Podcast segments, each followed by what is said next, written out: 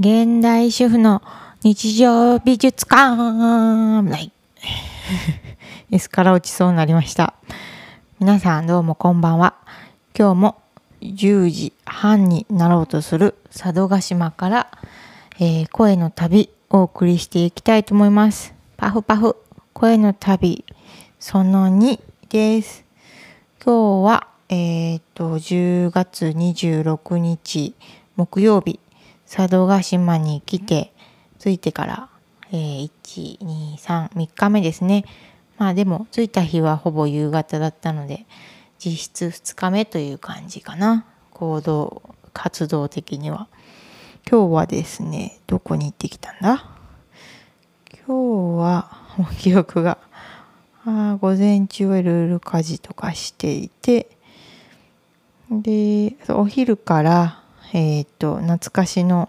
お友達の家に、何年ぶりですかね。前回佐渡島に来たのは、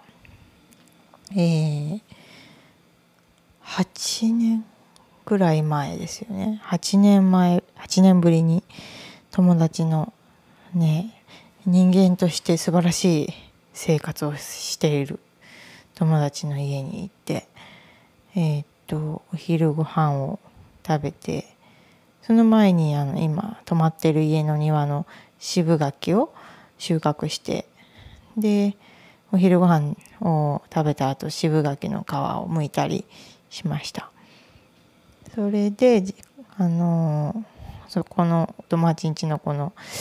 あの小学校のお迎えの時間になったので車に乗って30分ぐらいかけてお迎えに行きその後えっ、ともみじ山だったかな？っ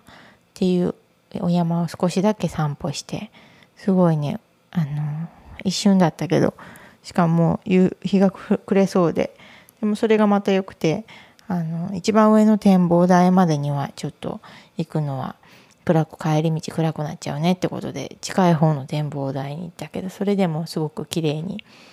海が見えてあいいなと思いました。それでえーっとうんそうだね。山歩いているのは本当気持ちいいし子供たちも楽しそうだし私も帰ってきてあの車止めてたとこで子供たちと一緒になんか鬼太鼓の偽鬼太鼓を歌いながらみんなで狂ったように踊って発散しできたなと思いつつ。あでもそういろいろこう夕飯食べて家戻ってきて子供たちやっぱお風呂入れて寝かすまでにまあガミガミお母さんになってガミガミガミガミあの寝かしつけていきましたけどね。まあ仕方がない。でもいね生駒にいた一週もしいたとした1週間よりも絶対佐渡島来た1週間の方がもう良かったって思ってます。えーっとそうね。夕飯をね友達の友達との旦那さんもまあ旦那さんっていうかもう私旦那さんとも友達っていうふうに自分は思ってるんですけどなんかやっぱ一緒に台所立って子供たちもなんか一緒に遊んでるっていうあの感じがすごく幸せな光景でねみんなみんななんだろう。みんな嬉しい関係性ですよね。うん。ウィンウィン。ウィンウィンウィンっていうんですかね。そう。で夜昼間剥いた柿をご夕飯食べ終わった後にあのなんかどっかの家から出てきたとっても古い戦前より前のあのなんか糸糸っていうのかな。縄まで砂の柿を吊るすための紐かな紐。こよってあの手でこよってそういう紐を作るとこが作ったんだろうなっていう紐をあの使って柿を干して。そしたらうちの子が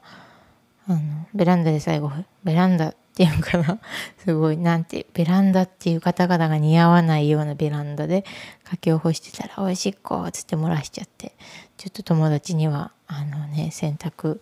手で洗濯して脱水かけて干してくれるっていう手間をかけちゃったんですけど。あのああと私たちが一生懸命柿を紐に結んでる時に子供たちはなんかお化け屋敷を子供部屋に作ってて。で子供部屋もすごい可愛い。何？あれどこって言ってたかな？アルゼンチンのなんかえー、っとウールみたいなカーテンがついてる。カーテンというか幕みたいな感じでついてて。でそこところどころ虫食いがあって。で向こうの部屋の明かりがついてるとまるで 星空のようにあの穴から光が出てて。素敵な幕がついててその幕の向こうで子供たちはお化け屋敷を作ってくれててで何が起こったかも絶対に他の人に、体験してから言っちゃダメだよっつって。でなんやかんやすごい楽しそうに準備して入ったら足の裏にガムテープがついてが、まあ、ガムテープっていうかベタベタベタってなってで誰かがなんか脅かしてきてスプレーをシャーってかけられる。水のスプレーをかけられるっていうお化け屋敷？を作ってで珍しくねうちの次男が最近すごい反抗期で小1なんだけど難しくて何をしてもなんかこう悲観的になったりとかするんだけど「ああ今日は楽しかったな」って言ったのね。で「ああ今日は楽しかったな」で終わればよかったんだけどあの泊まってるとこに帰ってきた時に私が、ね、あるあの家の泊まってる家のこととかで怒っちゃったんですね。その怒り方がやっぱ良くなかったなと思ってせっかく楽しかったなってなってる彼をなんか叱りすぎてるんじゃないかっていうかそういう叱り方するからあんな反抗期みたいなことが起きてるのかもしれないとかまあいろいろ考えちゃいますけどうんまあまあでもマシマシ次々そうやって反省するだけで十分だ私って感じで 自分をね元気づけて明日はねなんか体験感みたいないろんな体験ができるところで陶芸と裂織りを体験しに行こうかなっていうふうなに思ってますけど。明日はどうやら天気が悪いという噂を聞いてでも紅葉山歩いてる時に見えた飛行機はあのあの飛行機雲すぐすぐ消えてたんで明日は晴れではないかなとか言ってあの友達ん家の子は言ってましたけど今天気見たら明日はもう雨と雷だよね。すごい、昼からは雷だけか。うん。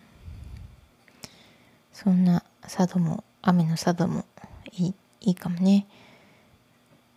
夜夜は雨だった。こととか多かったけどこれから降り出すのかな。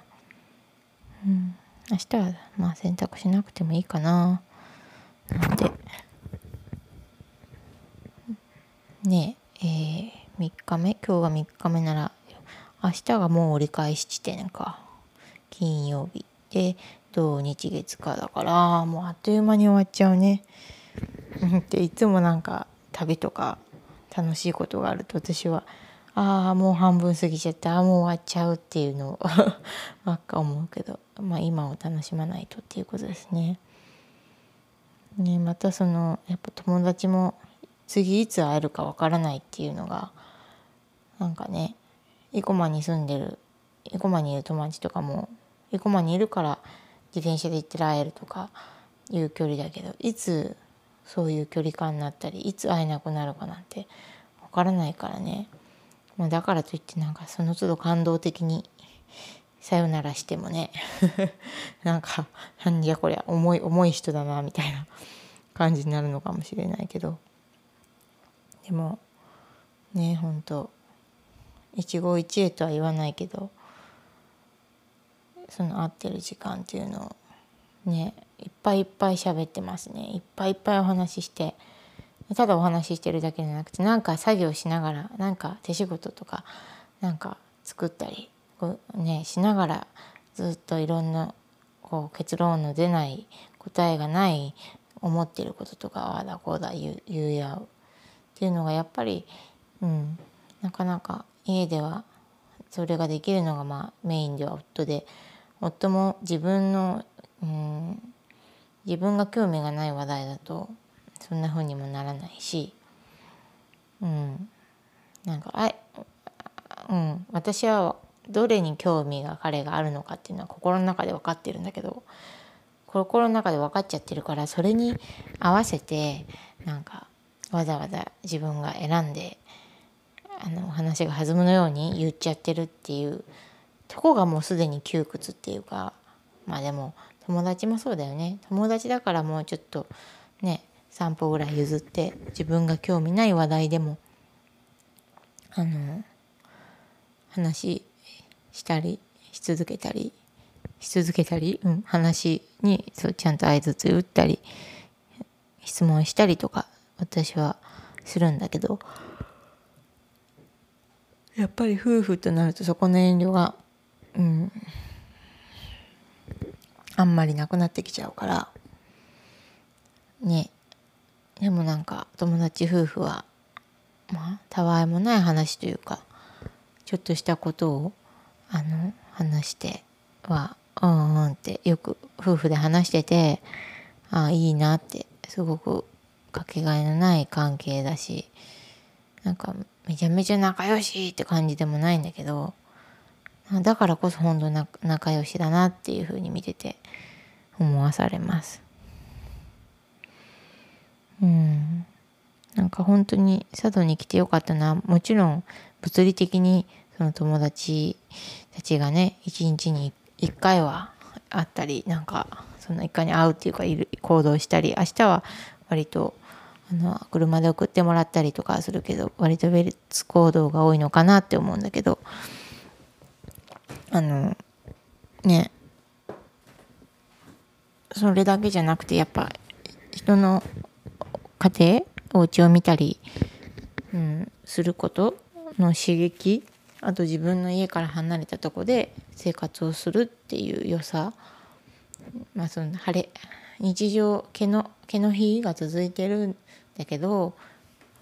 まあちょっとまあ晴れ的なねそう陶芸教室とか体験とかね晴れの日、うん、ミニ晴れの日みたいなこととかもあるんだけどでもその日常もやっぱ違う場所で過ごしてで自分たちのことをもてなもてなしてくれなくてもいいんだけど今日も夕飯にねせっかく佐渡に来て美味しいからからっつって刺身を用意してくれたりとかで本当に美味しくて子供たちもいつもご飯家で全然食べないんだけどあの佐渡に来てからご飯をちゃんと食べるんですよね。であれなんかやっぱ以降まではなかなか空いたっつってお菓子を食べ過ぎてたしなんかその私のご飯の用意の仕方も自分が楽しんで用意できてなかったしなんかやっぱ大人が楽しんでやってることを子供は一生懸命見ていてなんかすごくそういうちっちゃななんか子供が自分たちを観察してる姿とか子供の何て言うのね変化っていうか、うん、子供のリアクションとか子供のそういうご飯の食べ方とか美味しい美味しいって本当お米だけをパクパクパクパクふりかけもかけずに食べる。っていう姿を見てああなんか本当に美味しいもの丁寧に作られて美味しいものってすごく大事だしうんなんか何でもその日常的なことなんだけどすごくそれがキラキラしてるというか、うん、大切なことだなっていうふうに再認識しました。ね毎回このこの佐渡の友達に会うとなんかね改めて思わされるんだけど、ね、自分家に生駒に帰ると多分あの3日ぐらい余韻でどんどんどんどん余韻が薄まっていっちゃうんですね1週間2週間したらもう完全に元に戻っちゃうっていうかでも本当にそれを忘れないようにこうやって音声に記録して生駒に帰って行き詰まってももう一度足元から毎日やる当たり前のこと生活をする生活を自分で準備したり作っていったり片付けたり考えたり食事を考える食事を片付ける食事を作る何か先の保存食を作るとか掃除をするとかそういうことから、うん、あのそういうことでそのちょっと精神が参りそうになった時に気分がめいっちゃう時とかにそういうほんと地に足をつける感じでやっていけれたらあの大丈夫なのかなっていうふうに何がだよって。まあそうなん大丈夫なのかなって思うんです。やっぱり自分の家の自分の生活の流れに乗るとすごい焦っちゃうしすごくうん日常を過ぎて耐えきれない感じになったりとかしちゃうからやっぱり何かこうちょっとでも日々刺激というか、うん、その晴れをちょこちょこ入れていくっていうのはその普段の毛をかけがえのないものとかどれだけ日常が、うん、貴重なこととか大事なことなんだっていうのが分かるかな分かるのかなって。あまた眠くなってきちゃった。もう何分喋ったかな。あでもまだ16分ですね。そう。うんうんうんうん。あで今日食べたものでびっくりしたのはサメ。刺身じゃないんですけどなんかスーパーで前にサメを結構何センチ100センチ以上あるようなサメが売ってたらしくて。で一旦なんか友達帰友達と見たんだかな。なんか帰ったんだけどどうしてもサメが食べたいっていうかってことになって子供たちで。で子供たちもお金をカンパするってことであの買ってでも3,000円ぐらいって言ってたかな。2,000円ぐらいって言ってたかな。でで友達があのキャンプ場をやってる友達と一緒に食べるってなったみたい。あのなってたからそのキャンプ場の炊事場でさばいてその場で食べたりしたんだけどそれでも大量にまだ食べるとこが余ってるから家持って帰ってあなんかいろいろ塩漬けにしたりとか何で食べてるっつったかな、え揚げ物にしたりとかいろんな食べ方をしてるっつって私も食べさせてもらったけどすごい美味しいですね。サメって食べれるんだなと。なんか肉と魚の間みたいな感じで。うん。結構食べ応えがありました。うん。あとは食事そうな。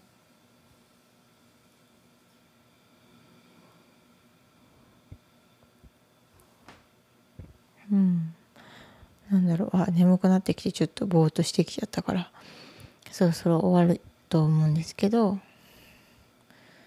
うんそうですね。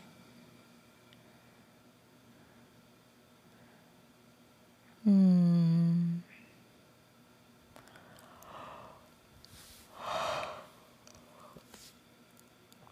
うん。うん。うん。